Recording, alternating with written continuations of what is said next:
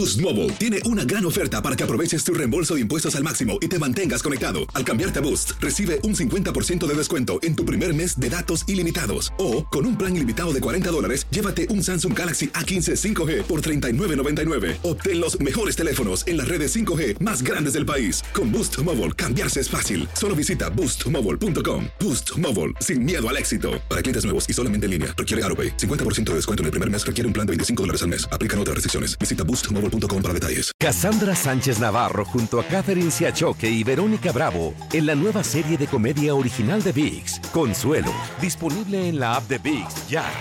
¿No se merece tu familia lo mejor? Entonces, ¿por qué no los mejores huevos? Ahora, Egglands Best están disponibles en deliciosas opciones. Huevos clásicos, de gallina libre de jaula y orgánicos de Egglands, que ofrecen un sabor más delicioso y fresco de granja que le encantará a tu familia. En comparación con los huevos ordinarios, Egglands Best contiene la mejor nutrición como 6 veces más vitamina D, 10 veces más vitamina E y el doble de omega 3 y B12. Solo Egglands Best. Mejor sabor, mejor nutrición, mejores huevos. Visita egglandsbest.com para más información. This is the story of the one. As a maintenance engineer, he hears things differently. To the untrained ear, everything on his shop floor might sound fine, but he can hear gears grinding or a belt slipping. So he steps in to fix the problem at hand before it gets out of hand. And he knows Granger's got the right product he needs to get the job done, which is music to his ears. Call, clickgranger.com, or just stop by. Granger, for the ones who get it done.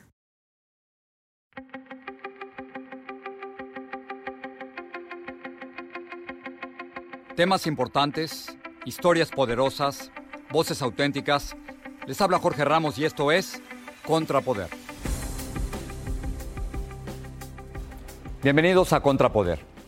La Universidad Iberoamericana en la Ciudad de México se hizo famosa hace seis años cuando el entonces candidato Enrique Peña Nieto fue a dar un discurso y después no quiso salir por delante del foro, salió por la parte de atrás y después se escondió en un baño. Por supuesto, poco después salió huyendo con sus guardaespaldas. Eso se hizo famoso y desde entonces ningún candidato presidencial había querido regresar a la Ibero, como es conocida en México. Bueno, el candidato que va en segundo lugar en las encuestas, Ricardo Naya, el candidato de la coalición de partidos del PAN y del PRD, decidió ir a la Ibero y después de que los estudiantes tuvieron la oportunidad de conversar con él, yo me senté a hacerle las siguientes preguntas. Vamos a escucharlo. Ahora es una conversación Em, tengo mis preguntas, supongo que tendrá sus respuestas. Y,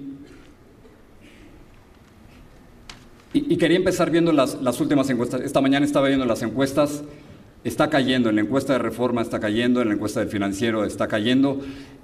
Todo parece indicar que va a perder. Yo no creo.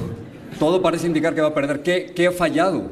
¿Por, ¿Por, qué van, por qué van mal? yo he tenido una digamos, constante en la campaña. No he descalificado ninguna encuesta, te digo lo que yo creo, porque te ofrecí contestar con la verdad. Yo estoy absolutamente convencido de que vamos a ganar la elección y de que vamos a lograr un cambio profundo para el país. Pero las encuestas están mal. Las encuestas Mira, no voy a descalificar ninguna porque nos vemos muy mal los políticos cuando sale una encuesta que te favorece y dices, miren, esta encuesta es la buena, y luego sale una encuesta que no te favorece y dices, en esta encuesta no creo. Yo no voy a caer en eso, no voy a descalificar ninguna encuesta, pero estoy absolutamente convencido de que vamos a ganar. Pero entonces sería el mismo panorama de lo que ocurrió en Brexit, por ejemplo, o en los Estados Unidos, que los encuestadores se están equivocando. Ese es la, el argumento. Están sucediendo varias cosas. Primero, hay una enorme contradicción entre las encuestas que se han publicado. Bueno, no, porque en todas va perdiendo usted. No, no, no, no en todas, no en todas. ¿En cuál no?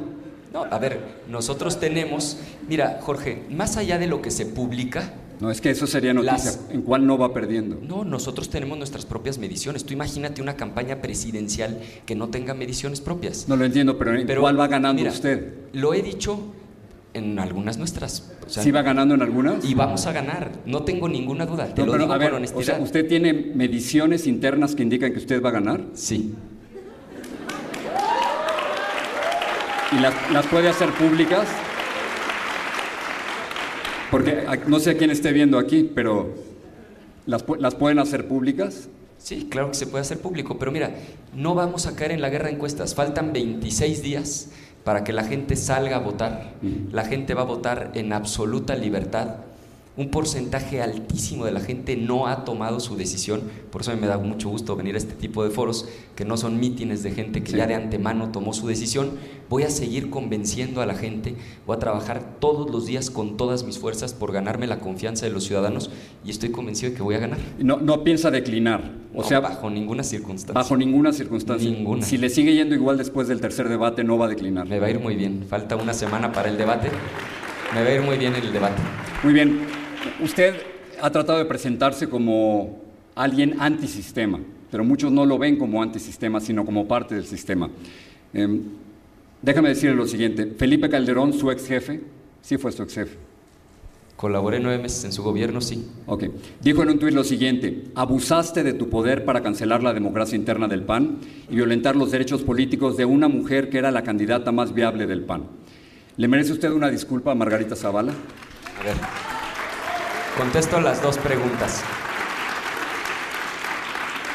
En ese orden. Primero, yo no reclamo, eh, digamos, la actitud que ha tenido Felipe Calderón a lo largo de la campaña, particularmente cuando su esposa estaba aspirando a la presidencia de la República. Si mi esposa fuera candidata a la presidencia de la República, la apoyaría yo con todo y muy probablemente también me atravesaría y metería el cuerpo pues con la fuerza que yo tuviera para tratar de ayudarle. Entonces, por ese lado no lo juzgo ni lo tomo personal. Segundo, se lo he dicho a Margarita de frente. Por supuesto que, debo decirles con honestidad, he actuado de buena fe. Si yo en algo la ofendí, por supuesto que le pido una disculpa. Ella a mí me dijo que usted la sacó de la candidatura del PAN. Y he platicado con ella muchas veces. Lo hemos hablado. Al final, Jorge, hubo una elección en donde se abrió durante dos meses una convocatoria y en donde, usted fue juez y parte. No, ya no. Eh, para poder. Al, principio. No, no, no. El PAN tiene un estatuto y, y las normas son muy claras. Y son normas, Jorge, que están escritas antes de la coyuntura. Y lo que la norma dice es: si tú eres dirigente y quieres ser candidato, te tienes que separar del cargo. Yo me separé del cargo, me inscribí y obtuve el voto mayoritario de los militantes del Partido Acción Nacional. Pero no quiero evadir la... Es, que estaba, no, no, me queda claro si está disculpándose o no con Margarita. Lo que pasa es que actué de buena fe, Jorge. Es decir... O sea, no se está disculpando. Te dije las dos cosas. Dije, Exacto. actué O sea, o sí se disculpa o no se disculpa. Se lo he dicho. Si yo en algo la ofendí, por supuesto que le pido una disculpa. No lo hice con ninguna mala intención en ningún momento. Usted está tratando de presentarse como alguien fuera del sistema. Eh, sin embargo, usted fue, como lo dijo, subsecretario de Planeación Turística del gobierno de Felipe Calderón, ¿correcto? Correcto. Ok. Y durante... ¿Y eso qué? ¿Eso está mal? En un sexenio donde hubo 104.089 muertos, yo no recuerdo que usted haya salido a decir eso que está haciendo el presidente, que es mi jefe, está mal. No lo veo como antisistema. Cuando murieron 49 niños en la guardería ABC. Yo no recuerdo que usted haya salido a decir eso está mal y que se haya puesto del lado de las víctimas y no del gobierno. Sí, me lo dijiste en marzo. E, entonces, ¿cómo se puede presentar como antisistema cuando aparentemente estuvo con el sistema? Sí, me lo dijiste en la entrevista de marzo y te lo contesto como lo dije en ese momento, Jorge. Yo estoy convencido de que México necesita un cambio, un cambio profundo que las cosas son absolutamente insostenibles por donde las quieras ver, que este gobierno ha sido profundamente corrupto, profundamente ineficaz, que esa estrategia de combate al crimen organizado ha sido un enorme fracaso, a juzgar por las cifras, por los hechos. Eh, más allá del término antisistema, estoy absolutamente convencido de que México necesita un cambio, un cambio profundo. Yo estoy luchando por lograrlo. Y creo que esta elección se trata fundamentalmente de contestar dos preguntas. La primera es continuidad o cambio. Quienes quieran seguir con lo que hoy está pasando, pues tienen al candidato del PRI. Pero usted no es continuidad. No, de ninguna manera. Y hay distintas alternativas de cambio. Pero, Creo. Pero trabajó con Calderón, eso es continuidad. No, trabajó, pero a ver, Jorge, pongamos las cosas en contexto. Pactó con el presidente Peña Nieto, ¿no es eso continuidad? De ninguna manera. Yo no pacté nada con él. ¿Usted apoyó las reformas del presidente Peña Nieto? Por supuesto que sí. Voté a favor. Hay fotografías de usted aplaudiendo a Peña Nieto. A ver, ¿por qué no me dejas contestar las dos cosas? Primero, Les dije que esta era la parte buena de la, del show. No, pero es, es, déjame es una- es un intercambio Nada más vamos contestándolas ¿no? por partes. Listo. A ver, la primera. Yo voto a favor de lo que creo que es bueno para el país y voto en contra de lo que creo que es malo para el país. Y vamos siendo tantita memoria. Porque en el caso, por ejemplo, de la reforma fiscal, nosotros fuimos los que votamos en contra y nos opusimos porque estábamos convencidos de que eso iba a impedir el crecimiento económico. Segundo, en el caso de otras reformas, por ejemplo la educativa, si nosotros no las hubiéramos impulsado, no hubieran sucedido. Si ahora dicen que es su reforma, no, lo que es suyo es una implementación mediocre y equivocada.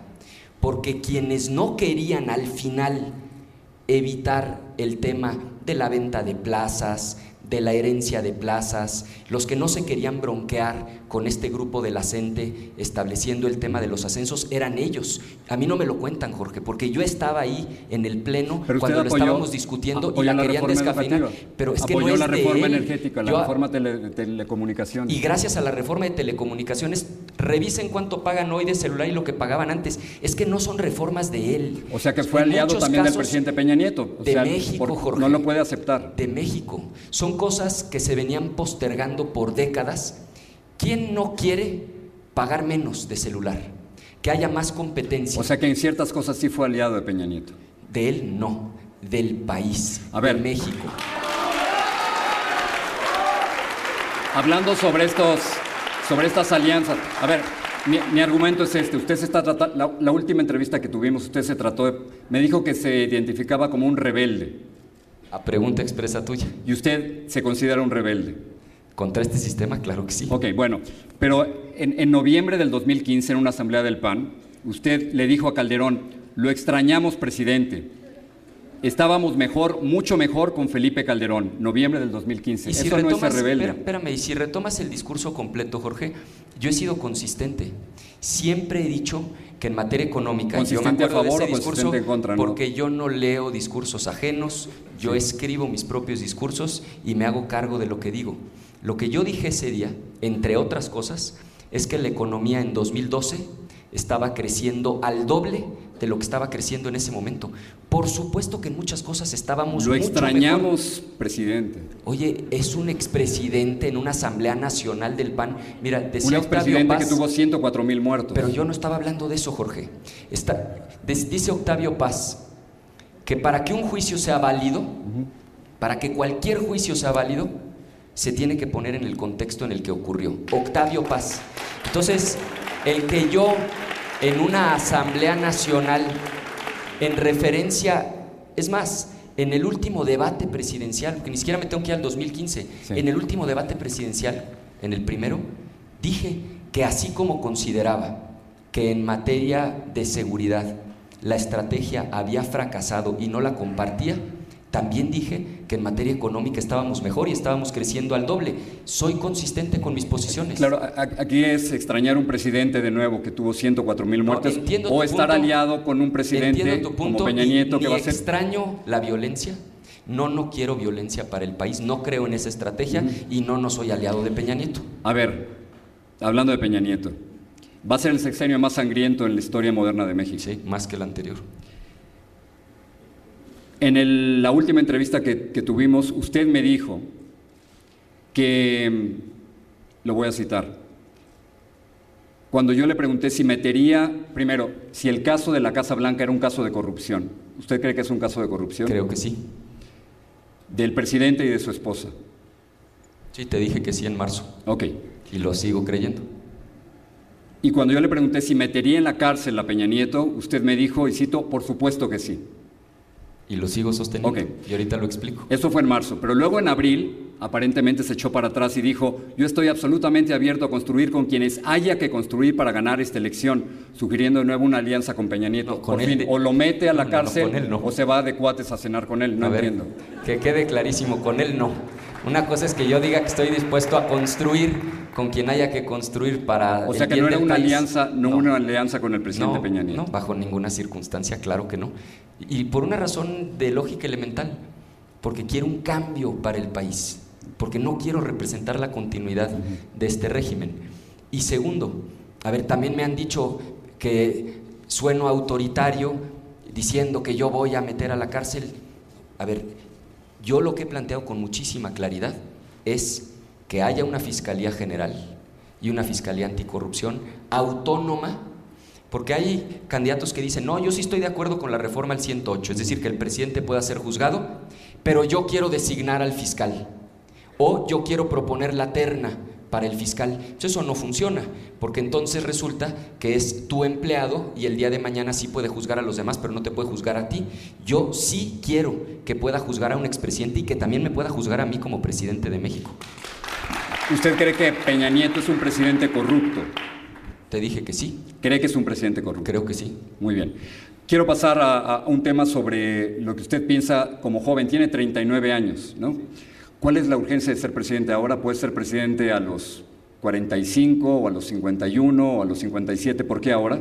Yo creo que la urgencia no es mía. La urgencia es del país. El país necesita un cambio profundo y creo que todos debemos intentarlo, luchar por el cambio, cada quien desde la trinchera que tengamos, desde la oportunidad que se nos presente. Eh, no creo yo en figuras iluminadas, en gente que está predestinada a lograr las cosas. Creo que más bien todos debemos hacer nuestro máximo esfuerzo y yo hoy estoy luchando con todas mis fuerzas para lograr ese cambio profundo y creo que voy a ganar de manera contundente el primero de julio la elección, que voy a ser presidente y que voy a lograr el cambio que México necesita junto con la gente. Usted en, su discurso estaba hablando de la importancia de que México fuera un país igualitario. Hay, hay grandes diferencias y quiero ver qué tan igualitario es. Usted ha dicho sobre el aborto, estoy a favor de la vida y en contra de que se criminalice a las mujeres. ¿Está, está a favor del aborto? A ver, en eso, Jorge, exactamente lo que acabas de decir es mi posición. Yo respeto si alguien tiene una posición distinta. No entiendo usted pero estoy dando mi posición. Yo estoy a favor de la vida y sí creo que es un ser vivo el que está en el vientre de su mamá pero, a ver, ¿está a favor...? déjame decírtelo. No, no, es que, perdóneme, ¿está a favor del aborto o está en, está en contra del aborto? ¿Qué me estás preguntando? Si yo creo, si yo promovería el aborto, no, no lo promovería. Ricardo Anaya está a favor o en contra del aborto. Es que no es binario. Son dos. sí es. Te voy a decir por qué no. Porque son dos respuestas, Jorge. La primera respuesta es: yo estoy a favor de la vida.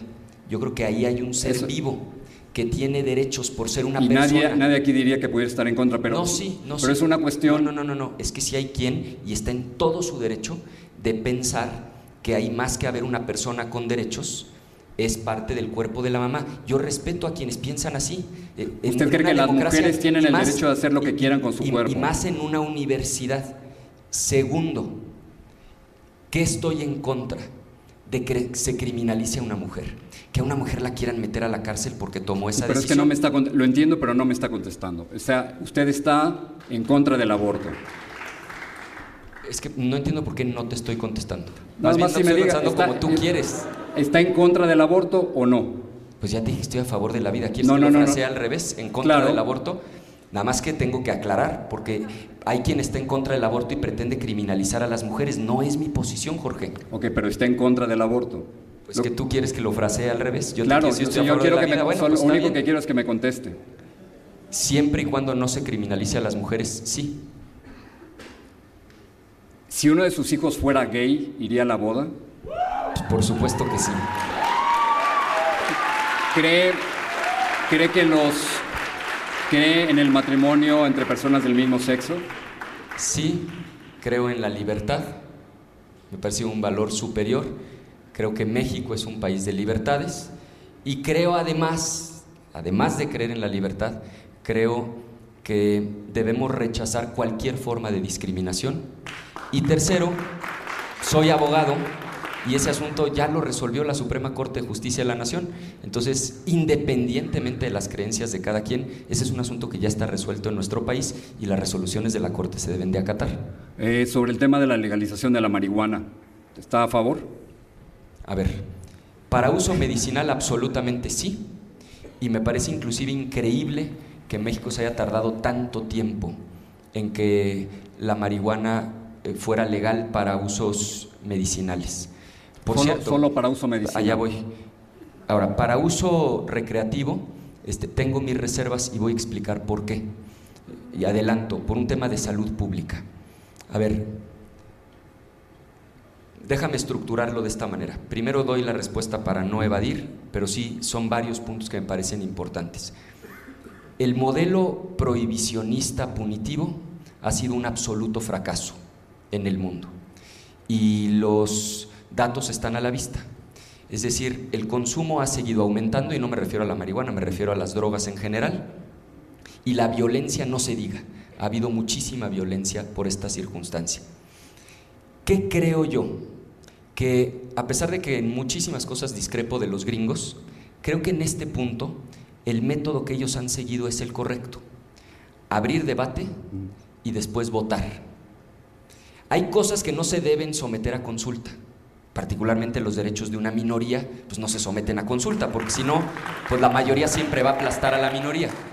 Pero este tipo de cosas sí se deben someter a consulta. ¿Pero qué cree usted? ¿Que se tiene que legalizar? No, yo lo que creo es, para uso medicinal sí, para uso recreativo tengo mis reservas y propongo un método para cuando yo sea presidente.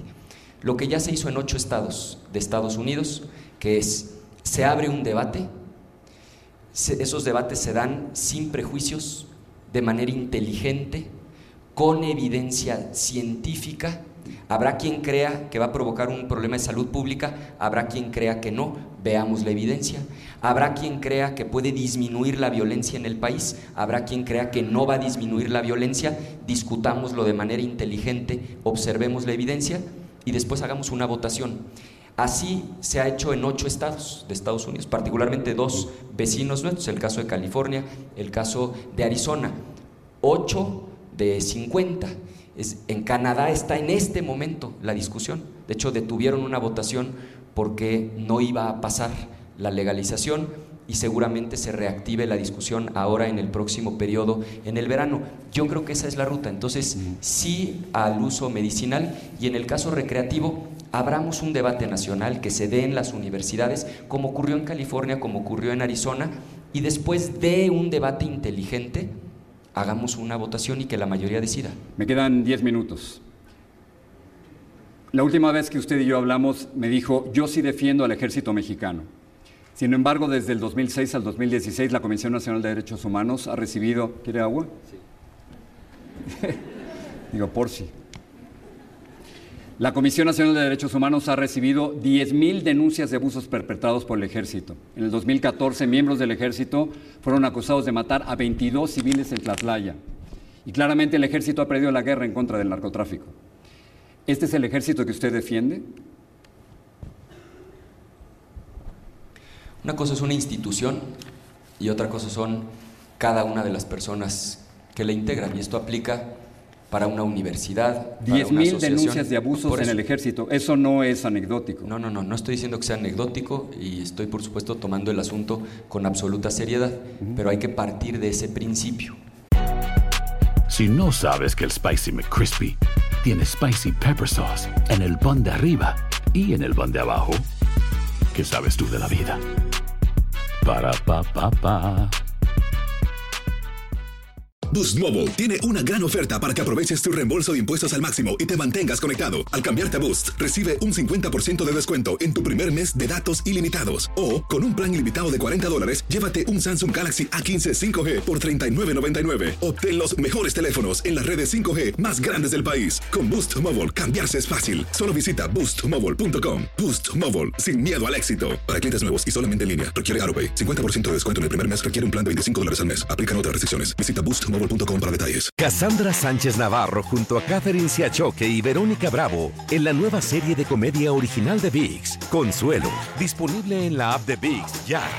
¿Te preocupas por tu familia? Entonces, ¿por qué darles solo huevos ordinarios cuando pueden disfrutar de lo mejor? Eggland's Best, los únicos huevos con ese delicioso sabor fresco de granja, además de la mejor nutrición, como 6 veces más vitamina D, 10 veces más vitamina E y 25% menos de grasa saturada que los huevos regulares, además de muchos otros nutrientes importantes. Así que, dales los mejores huevos. Eggland's Best, mejor sabor, mejor nutrición, mejores huevos.